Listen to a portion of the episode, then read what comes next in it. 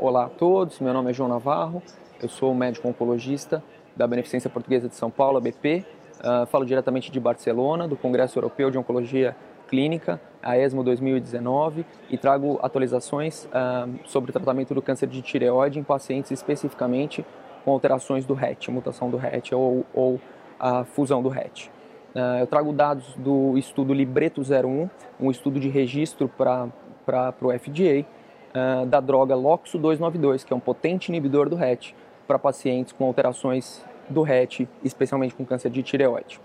Para esse estudo, 253 pacientes foram selecionados, uh, dentre eles a maior parte uh, com pacientes com mutação, uh, carcinoma medular de tireoide e mutação do RET.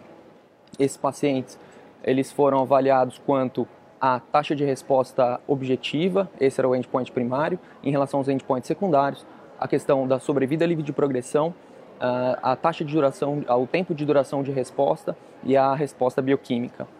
Nós alcançamos para uma população já previamente tratada 56% de taxa de resposta objetiva e,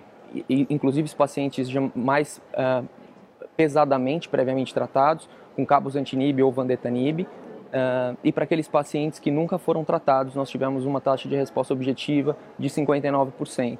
Em relação a dura, tempo de duração do tratamento, tempo de duração da resposta, em relação à sobrevida livre de progressão, nós não conseguimos alcançar num tempo de acompanhamento de follow-up de aproximadamente 11 meses. Uh, quanto à taxa de resposta bioquímica, nós tivemos, em relação à calcitonina, 91% de controle, em relação ao CEA, cerca de 64% de controle